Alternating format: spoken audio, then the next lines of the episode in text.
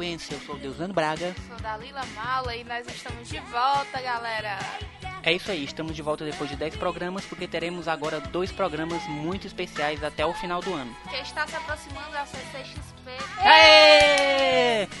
Nós temos dois artistas piauienses expondo o trabalho lá da Braga. E pra quem não sabe, a CCXP é a Comic Con Experience, que é o maior evento de cultura pop nerd da América Latina. E eu já perdi as contas de quantas vezes eu disse essa frase.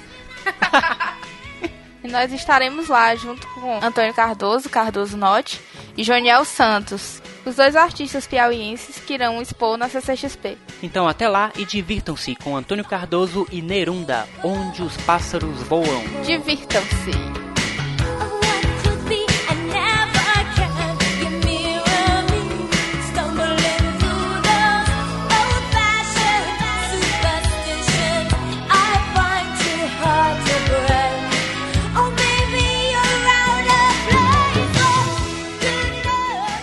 Chamo Antônio Cardoso, eu sou formado em artes visuais pela Universidade Federal do Piauí. Estou me formando em design gráfico pelo Centro de Ensino Tecnológico do Piauí. Tenho alguns trabalhos já em nível nacional e internacional, que foi o projeto Animal. Fiz com parceria com a National Geographic. E nacionalmente eu tenho trabalhos para de Mosca na Sopa, do Chico Santa Cruz, Pink Elefante e premiações que envolvem histórias em quadrinhos, principalmente no estado do Piauí, que é a Feira de Quadrinhos do Piauí. Tenho cerca de 8 a 9 prêmios que envolvem histórias em quadrinhos, roteiro, desenho, ilustração. E também tenho o prêmio da All Star Nacional, que foi um concurso em parceria da All Star norte-americana com a Camiseteria, que é o estúdio de São Paulo que fazem camisetas estampadas e desenvolvi o Neurunda, e é o meu primeiro quadrinho. Eu tive o prazer de lançar ele no Festival Internacional de Quadrinhos, que foi o FIC que aconteceu no passado, e tô aqui pra gente falar dele agora. Esse podcast, especialmente, o Deus ele vai ter muito mais pra tietar e pra, e pra falar, porque eu sou amante de quadrinhos também, eu gosto, porque acompanho especialmente a Marvel e tal, mas o Nerd mesmo lá tá doendo. Muito bom então. Quando a gente era pequeno, a gente lia muito quadrinho norte-americano, né? Disney, depois Marvel, DC Comics. E quadrinho nacional, sempre a referência era Maurício de Souza, Turma da Mônica. Sim. E era praticamente somente isso. Uhum. Como é que foi o teu contato com o mundo dos quadrinhos? Cara, o meu contato com o quadril, assim, ele é bem louco, assim, na verdade, né? Na época eu tava bem criança mesmo, casa da minha avó, e a gente não tinha água encanada, não tinha TV, a gente não tinha como se entreter de fato, né? E eu achei algumas revistas, algumas coisas ilustradas, eu achei super legal. Dali eu comecei a querer entender até o que aqueles desenhos falavam, né? Porque meu irmão sabia ler, ele conseguia falar para mim. Foi dali também que surgiu o meu desejo para aprender a ler, porque eu queria saber o que, é que aqueles desenhos falavam, né? Então minha paixão já veio dali, veio de muito cedo. E dali, quando eu vim pra Timon, que eu fiquei já tendo um pouco de mais acesso aos desenhos animados, aos quadrinhos, a turma da Mônica, que nem você falou. Aí eu comecei a tentar aprender a desenhar. Foi dali que surgiu esse amor pelos quadrinhos que eu tenho até hoje. Olha que interessante, né? Como o quadrinho pode estimular a imaginação de uma criança e até a vontade de aprender a ler. Uhum. É verdade, eu também.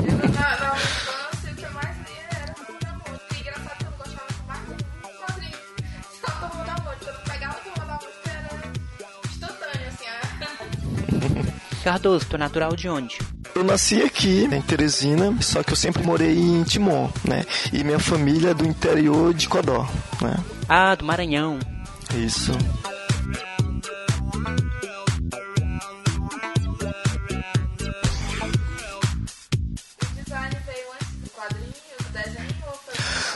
Design ele veio do meu amor às cores. Eu queria muito desenhar e eu achava mágico porque eu via os quadrinhos pintados, eu ficava imaginando, poxa, como é que sai? Porque eu tentava com coleção, eu tentava com pincel e não saía, né? Eu também tentei, mas nunca deu certo. Eu tenho que criança que eu tentava desenhar, eu ficava pensando a mesma coisa. Poxa vida, por que, que meu não sai? Nunca sai igual, né? Aí eu que não, eu tenho que aprender de alguma maneira como é que faz isso, né? E com o tempo, todo mundo falava que era computador, era computador. E eu me lembro do meu primeiro contato que eu tive com o computador, que foi no João Clímaco. Tinha chegado cerca de 5 a 7 computadores lá. E eu via como se fosse, cara, é aquilo ali que todo mundo fala. Desde ali que eu vi os computadores, eu que, cara, eu tenho que aprender, eu tenho que saber fazer aquilo, porque sempre foi voltado para aprender a pintar, aprender a colorir. E o design gráfico surgiu daí, na minha vida. Muito bacana. E como foi essa tua busca por uma identidade artística, como quadrinista, ilustrador? Foi algo que você sempre buscou desde quando começou a desenhar? Ou foi uma coisa que foi simplesmente acontecendo com o tempo? A questão da identidade para mim sempre foi meio emblemática, né? Porque eu sofria muito essa questão na própria Universidade Federal, né? A galera criticava muito o fato de eu não ter, né, nem que seja um estilo, né? Uma, uma grande variação de estilo, né? É meio que todo mundo queria que eu tivesse apenas uma forma, né, de executar e ali fosse minha identidade, né? Todo mundo visse isso aqui é Antônio Cardoso. Só que eu nunca gostei muito nesse sentido, né? Eu sempre gostei da questão de ah, eu tenho que aprender o grafite, eu tenho que aprender o cartoon e não tem como você manter o mesmo traço em alguns aspectos, né? Uhum. E nas viagens que eu fiz, isso me, me, aliviou mais, né? Principalmente no Festival Internacional de Quadrinhos, onde eu encontrei pessoas que tinham diversos estilos e aquilo foi fantástico para mim. E eu cheguei a perguntar a eles o que era tão legal nisso e o ponto negativo, né? De ter vários estilos. E todos me responderam dizendo que não existe nenhum ponto negativo você só ganha nesse sentido, porque cada história requer uma emoção diferente, né? E o traço também transmite isso, né? Você pode escolher dentro da sua variedade de estilos aquilo que se encaixa melhor, né? Então, o estilo do Nerunda, que é do meu quadrinho, ele foi escolhido praticamente a dedo, né? Assim, não, o quadrinho, para ele transmitir o que eu quero, ele tem que ter mais ou menos esse traço. Eu não tinha ele desenvolvido por completo, né? Então, algumas coisas ainda saía meio Marvel, meio DC Comics e não era isso que eu queria. Então, eu fui adaptando até ficar esse traço assim mais fofo, né, que eu posso dizer da coisa. que eles são mais cheinho, né? Então é isso, né? É, foi uma preocupação é, no sentido de eu me questionar se eu deveria de fato ter apenas um traçado, né? Mas o legal é que as pessoas conseguem ver que aquilo é meu trabalho independentemente da variação. Isso é bem mais interessante, eu acho bem mais legal essa capacidade das pessoas. E identificar que é teu Sim. trabalho, né? Uhum. É, e de identificar o teu trabalho por algo mais sutil, não pela imposição de um traço, de um estilo específico como por exemplo o Rob Life, né, que deixava os personagens super bombados em nível quase absurdo e você reconhecia de cara que era ele, só por causa disso. Sim. É mais sutil até por conta da variação, né, de traço, porque às vezes a galera defende mais o artista pelo que ele coloca ou o traço como ele já finaliza a ilustração. E eu como também fiz design gráfico, né, e eu venho da publicidade e no meio da publicidade, quando se trata de ilustração, não tem como a pessoa viver dentro da publicidade tendo apenas um estilo, porque vai vir é, empresas diferentes, com trabalhos diferentes, emoções diferentes. Foi dali que eu senti a necessidade de ter, de fato, vários estilos e dominá-los, né? É, porque aí cada cliente vai ter sua identidade, vai ter seu branding. E a ilustração precisa se adaptar à identidade de cada cliente e a cada campanha publicitária. Então, atualmente, não trabalha mais com essa parte de publicidade, né? No caso, eu trabalhei bastante, né? Eu trabalhei fazendo convite de formatura de luxo. Foi um dos meus primeiros trabalhos que envolvia o design gráfico, né? Passei por umas agências de publicidade também. E chegou um tempo que eu não gostava tanto como eu gostava da ilustração. E também da forma como era desvalorizado o design gráfico, né? Hoje tá bem melhor. Mas antes, é tipo... Isso é nível de Piauí, né? Uhum. Antes era muito isso. Você não, não pode se impor, ou botam pessoas que não têm ou, ou formação nenhuma, e você tá sempre com aquele seu trabalho em risco, né? Qualquer momento a pessoa troca por você então procurei algo assim que não tivesse tanto essa questão, né? E eu via que o campo da ilustração tem muito disso. Aquela coisa de você não pode ser substituído, né? E esse trabalho só dá certo se for nessa forma de execução. E essa coisa me atraía demais. E eu já gostava da ilustração. E esse campo eu achei assim muito mais sólido do que eu achei no, no campo de design gráfico. Apesar de a ilustração ter vários segmentos do design gráfico, né? Ah, hoje eu trabalho mais, faço campanha questões é, de publicidade, mas tendo como o meio principal a ilustração. Eu trabalho muito nesse sentido hoje. Legal demais, cara. Acho que é uma inspiração para muita gente que está começando agora de saber de que alguém do Piauí Todo podcast a gente faz questão de falar sobre isso. Esse embargo vem da própria pessoa. Não existe nada que vai dizer que você é de tal lugar e você não vai conseguir desenvolver um trabalho e que isso vai ter projeção. A única coisa que vai depender é, obviamente, um pouquinho de talento até para você acreditar em você, né? E segundo, é esforço e disciplina. Com certeza. Verdade. E o limite do teu trabalho vai ser o tanto que você se empenha em torná-lo real. Nada vai cair do céu. não, tem fórmula Sim. mágica, não tem essa coisa de, de ser descoberto. É trabalho, cara. É trabalho e busca. Não vai ser do dia pra noite, né? É, não vai ser do dia pra noite. Mas se é algo que você ama, que você acredita, aquilo vai ter um retorno cedo ou tarde. E Cardoso, Nerunda, Onde os Pássaros Voam. Essa sua HQ que desde que a gente viu pela primeira vez, achou o visual dela incrível. Como é que foi o processo de criação dela? Você pensou primeiro no roteiro, começou mesmo pelo visual? Porque é fantástico. Quando você olha a primeira vez, você fica completamente maluco de tão bonita que ela é. Não, pois é. É justamente isso que a Dalila falou, né? A questão de que às vezes não é só o talento, né? Tem que ter disciplina. E meio que o que eu acho que me sustentou bastante sempre foi a minha vontade. A disciplina, de fato, eu tô tendo mais agora, né? eu posso falar isso. Porque como eu sou desenhista e também sou roteirista, é muito complicado para você se organizar nesse sentido né? Só que o interessante é que você tem tudo para se organizar, mas em vez disso você acaba criando uma desorganização enorme, porque você cria um pouquinho, começa a desenvolver o roteiro, aí tu, não, mas eu tenho que ver se isso funciona visualmente e você parte para ilustração, né? Diferente da pessoa que é só roteirista, que ela desenvolve todo o roteiro, aí quando vai passar para o desenhista, a desenhista fala, não, bem, isso aqui já não fica legal, né?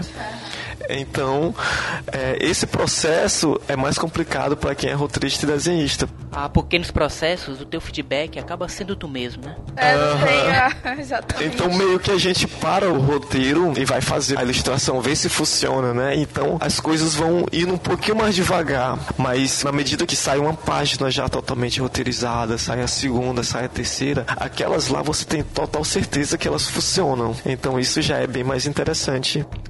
Muito massa.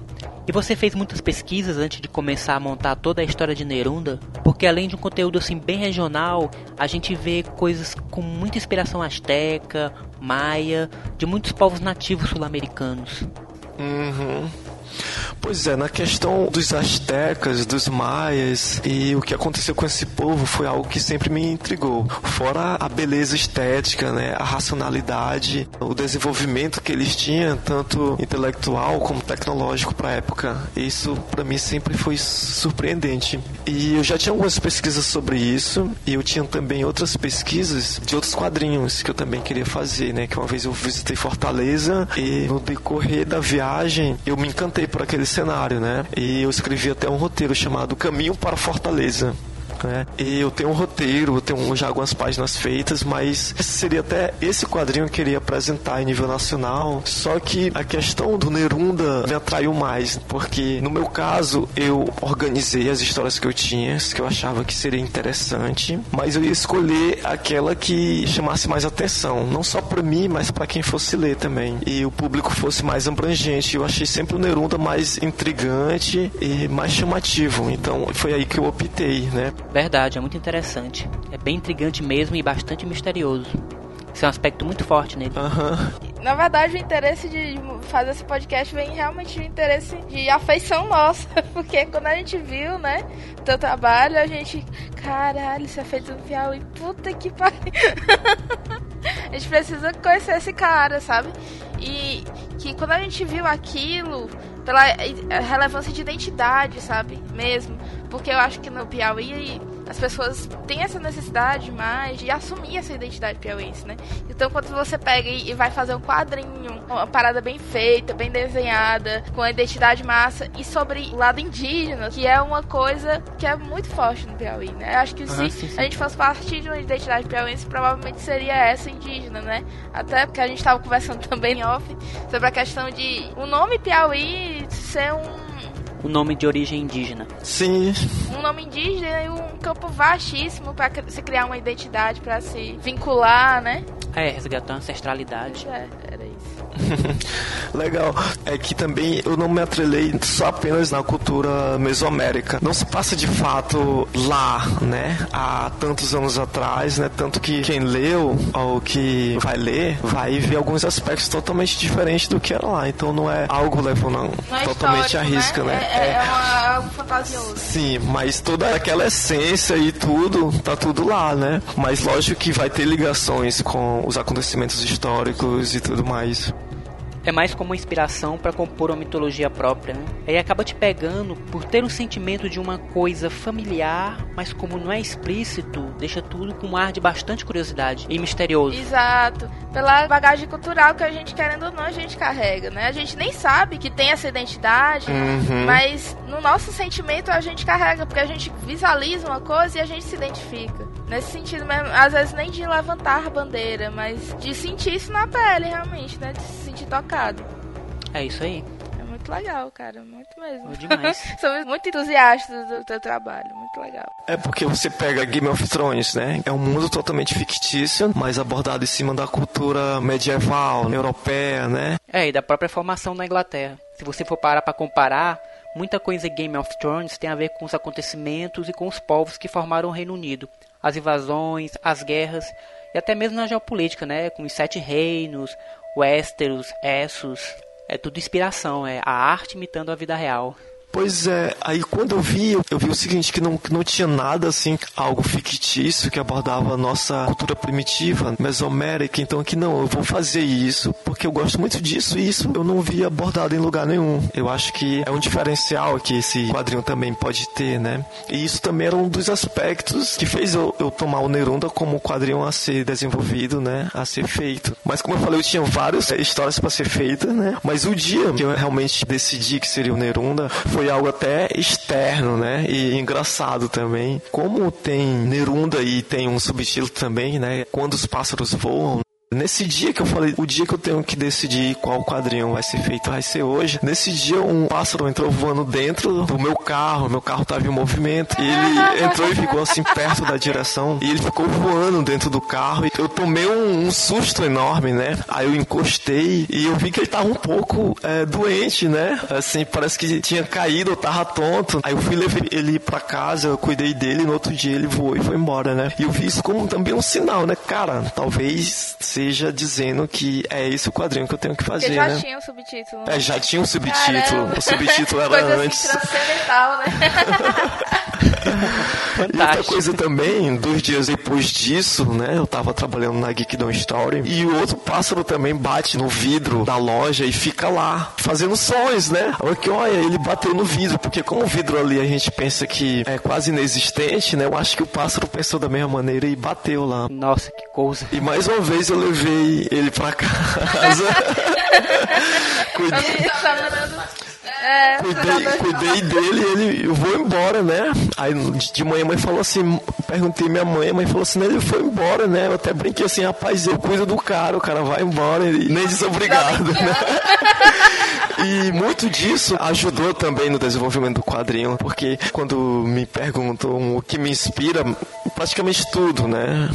Tudo me inspira e tudo eu utilizo no quadrinho, mas bem que o Nerunda ele já é algo bem fechado. Quando eu decidi ele já tinha um começo, um meio e o fim. O que faltava era só as transições, as ligações e para isso tudo influencia, tudo é um mar de inspirações para mim nesse sentido.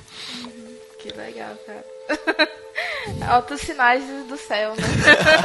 Escreva, Nerunda. Publique, Nerunda.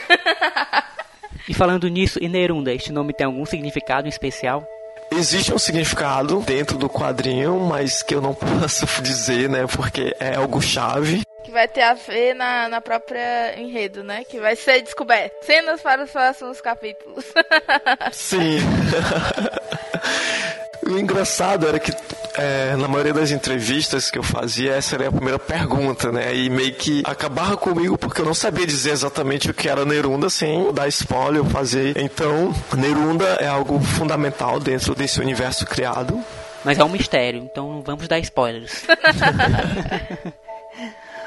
Fora que é um nome único, né? Você pesquisa por Nerunda na internet e aparece já de cara o quadrinho. É, foi muito difícil chegar nesse nome? Pois é, eu me perdi um pouco nesse sentido por conta de Nerunda ser algo chave, né? E ele ter sido criado em dois aspectos. Um é que é algo totalmente importante dentro do quadrinho, e o segundo também é uma jogada publicitária. Mas em que sentido? Porque Nerunda vem de um nome próprio, né? Ele não tem um, um significado fora deste universo. Então, a gente tendo um nome com esses aspectos, é muito fácil ser encontrado numa busca da internet, ser totalmente encontrável, né? Porque, tipo, meu nome, né? Antônio Cardoso, quando a pessoa faz uma pesquisa, aparece nome de cidade, nome de, de deputado e tudo. E eu sofria muito nesse sentido. Eu falei assim, poxa, aparece um horror de coisa bem maior, né? Uma cidade, é, deputado, então tal que eu tô trabalhando até mais o meu nick, né? Que é Cardoso Note. E ele tá sendo bem mais aceito. Quando a gente coloca Cardoso Note, ele já aparece. Então. É, eu botei hoje mesmo pra procurar teu número. Aí, tinha várias coisinhas que era tu mesmo, sabe? Uhum. Deu certo. Aí eu pensei, o que colocar lá que fosse. que eu não fosse sofrer esse mesmo drama, né? Tinha que ser um nome que a galera pesquisasse no Google e na mesma hora desce. Então eu procurei um nome que também fosse influente dentro do quadrinho, até que a gente encontrou o Nerunda. E que tivesse também essa sonoridade primitiva e que ao mesmo tempo fosse uma ponte, né? Uma, uma interligação ali no meio entre de algo obscuro e divino. E você já pensou em expandir esse mundo do Nerunda? Continuar com outras histórias como o universo expandido? Fazer alguma sequência? Pois é, como eu falei, eu sabia o que era o começo, o meio e o fim do Nerunda. Mas Nerunda quando os pássaros voam. Por isso que existe esse subtítulo, né? Porque ao todo ele é tipo um prólogo ao que de fato depois eu quero contar. O subtítulo já diz que tem outras histórias, né? E que Nerunda seria o universo central ali do que será contado. Mas quando a gente vai fazer as interligações de personagem tal para outro personagem, começar a fechar os buracos do quadrinho, a gente vai precisar de outros personagens, né? E esses personagens têm que ser significativos pro enredo, pra narrativa da história, e todos eles estão ajudando para a expansão do quadrinho. Por mais que eu saiba o final e o meio dele, mas há algo além de Nerunda quando os pássaros voam, né? Mas lógico que isso vai ser desenvolvido ou criado depois que a gente avaliar o que foi quando os pássaros voam, né? Foi recebido também, né? Uhum acaba que o feedback das pessoas que leem, né, que escutam, enfim, que interagem com aquela arte, te dão um direcionamento daquilo que parece interessante, né, também em abordar, em aprofundar. Né? Sim, com certeza. E o que foi mais interessante pra gente quando a gente desceu pro Festival Internacional de Quadrinhos, o FIC, foi esse contato com o público, o leitor, né? Porque o artista, ele tem que ser pé no chão, ele não pode falar assim, ah, eu vou fazer um quadrinho, eu vou ficar super famoso e vou vender tudo. As coisas não funcionam muito assim. Se você pensa assim, vou fazer um quadrinho para ficar famoso, já tem um erro aí, até semântico. Sim, é. que diabos? Você não faz porque você ama fazer aquilo, né? Você não vai, por exemplo, se você escolhe ser arquiteto ou engenheiro, sim, você não sim. vai escolher para ser um arquiteto famoso, você vai escolher porque você ama aquilo, você quer se dedicar por, por aquilo e sim, é, obviamente você tem a pretensão de fazer muito bem aquilo que você está desempenhando e ter um retorno das pessoas, né? Dizer que as pessoas estão gostando. Tá? É, o sucesso tem que vir como uma consequência natural do trabalho bem feito. É, uma consequência, sim, sim, não é sim. uma coisa assim que eu vou fazer algo para ser famoso. Não vou fazer algo porque eu gosto de fazer aquilo. Uhum. Até, até bem aí que às vezes as pessoas se perdem, né? Uhum porque principalmente nessa área artística, cultural, né? Porque é uma coisa que você faz você tem um contato direto com o público. Sim, com certeza. Aí quando a gente foi para lá, a gente já não tinha esse pensamento na cabeça, né? Ah, a gente vai vender muito, a gente vai ficar famoso. Esse é o grande diferencial de quem tá dando certo, por exemplo. Todo mundo que a gente conversa, não é, Dezano? Que que tem dado certo com suas iniciativas culturais, tem dado certo justamente por isso, porque não perde a gana de, de fazer melhor, né?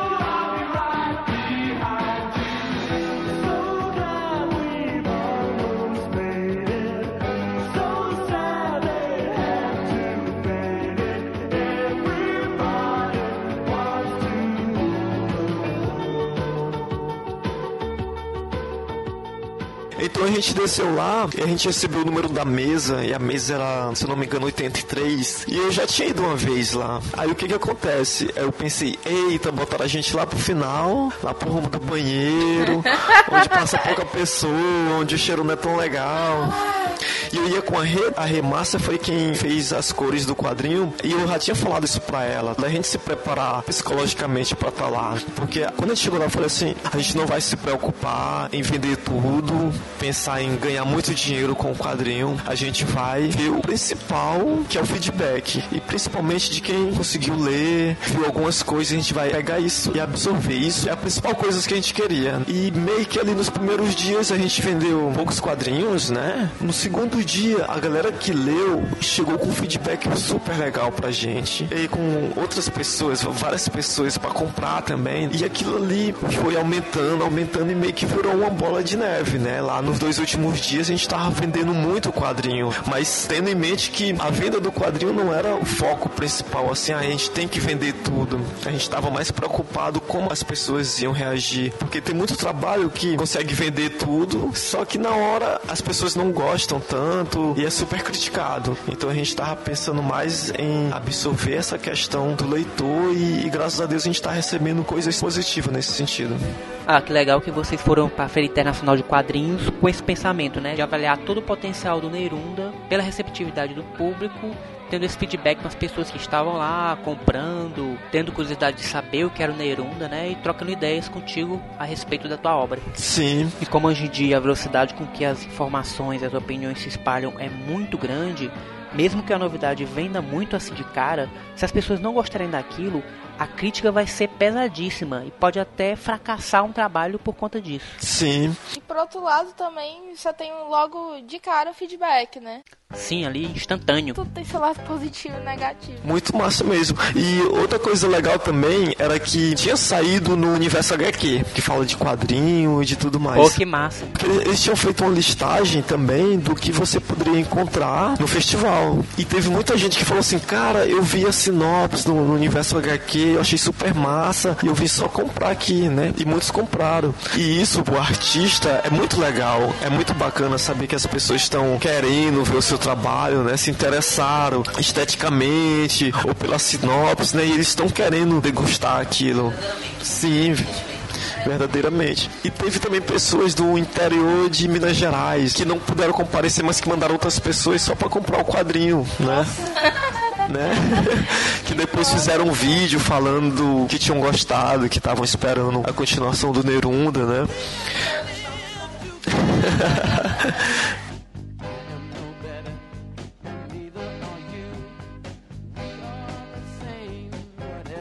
ele ia ser uma graphic novel. A gente ia lançar logo ele completo, só que era complicado pra gente por conta do tempo e porque também a gente foi limitado financeiramente. E outra coisa que o material com capa dura, com 200, 300 páginas, tanto ia ter uma demora na execução e também ia ter um valor mais alto para vender, né? O que eu já tinha visto no, no festival quando eu fui lá só visitar é que o público não aposta tanto em artistas novos com valor no trabalho altíssimo, né? Foi daí que eu tive a ideia de dividir o Nerunda em cinco volumes e da galera ir lendo e conversando e aumentando o público, que aí quando eu terminasse de fato toda a história completa, a gente já ia ter um, um público nesse sentido. Sim, ótima estratégia de lançamento. E a partir desse público já formado, você poderia sim pensar em fazer no formato de graphic novel. Sim, com certeza.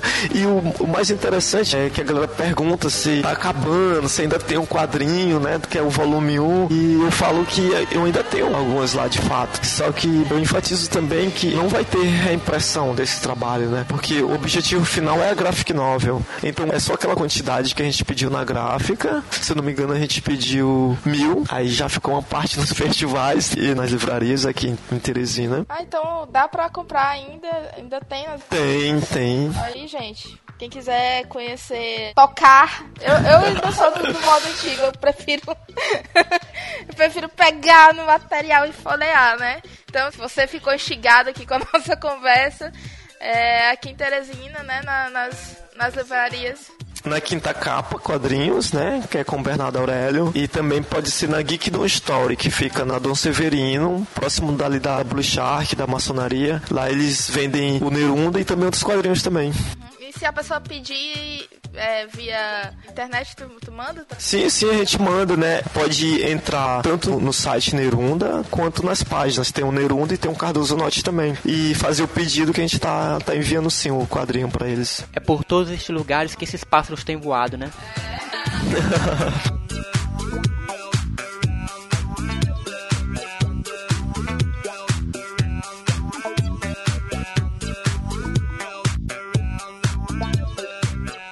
Cardoso, Comic Con Experience 2016. Você vai estar lá no Artists Alley, que é o espaço para a galera que faz quadrinho de maneira independente e também para artistas já consagrados de grandes editoras, inclusive. Como é que tá a expectativa para esse que é o maior evento de cultura pop da América Latina? Comic Con sempre foi um sonho. Eu sempre estava me preparando para um dia estar tá na de San Diego, né? E quando eu vi a Comic Con Experience saindo, eu falei, caraca, eu vou me preparar para cá, eu vou para Nessa e depois San Diego. Aê, o céu é o limite agora. Então eu pensei o seguinte, não tinha como eu participar da Comic Con ano passado e a gente tem que fazer a inscrição para Comic Con muito antes de tudo. E isso geralmente é no começo do ano. Aí eu resolvi ir pro Festival Internacional mesmo de quadrinho e lançar lá. E na Comic Con eu fazia minha inscrição e passando eu levar tanto o volume 1 quanto o volume 2, né? Olha aí Nerunda expandindo, minha gente. Pra Comic Con a gente vai estar tá bem mais preparado do que no festival, né? A gente vai estar tá levando pôster, o mapa de Nerunda que muita gente pediu.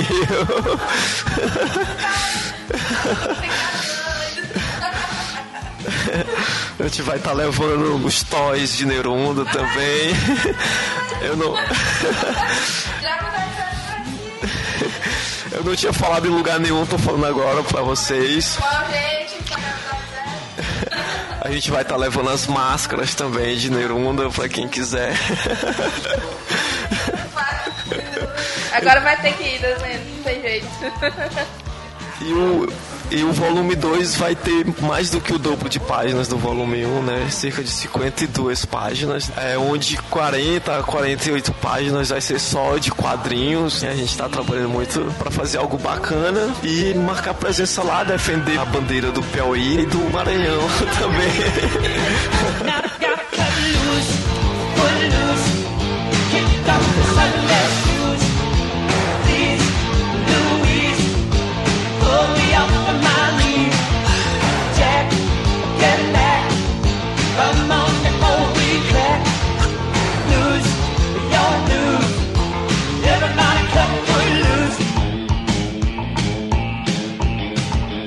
E agora temos uma surpresa especial para você que ficou até o final deste episódio. Que é? Que é? A primeira promoção do G0 Cash. Aê! Nós sortearemos dois exemplares do Nerunda, quadrinho de autoria do Cardoso citado no episódio, autografado lá na CCXP 2016. Veja o regulamento no link da descrição e participe da promoção. É isso aí, participem e até a próxima. Tchau!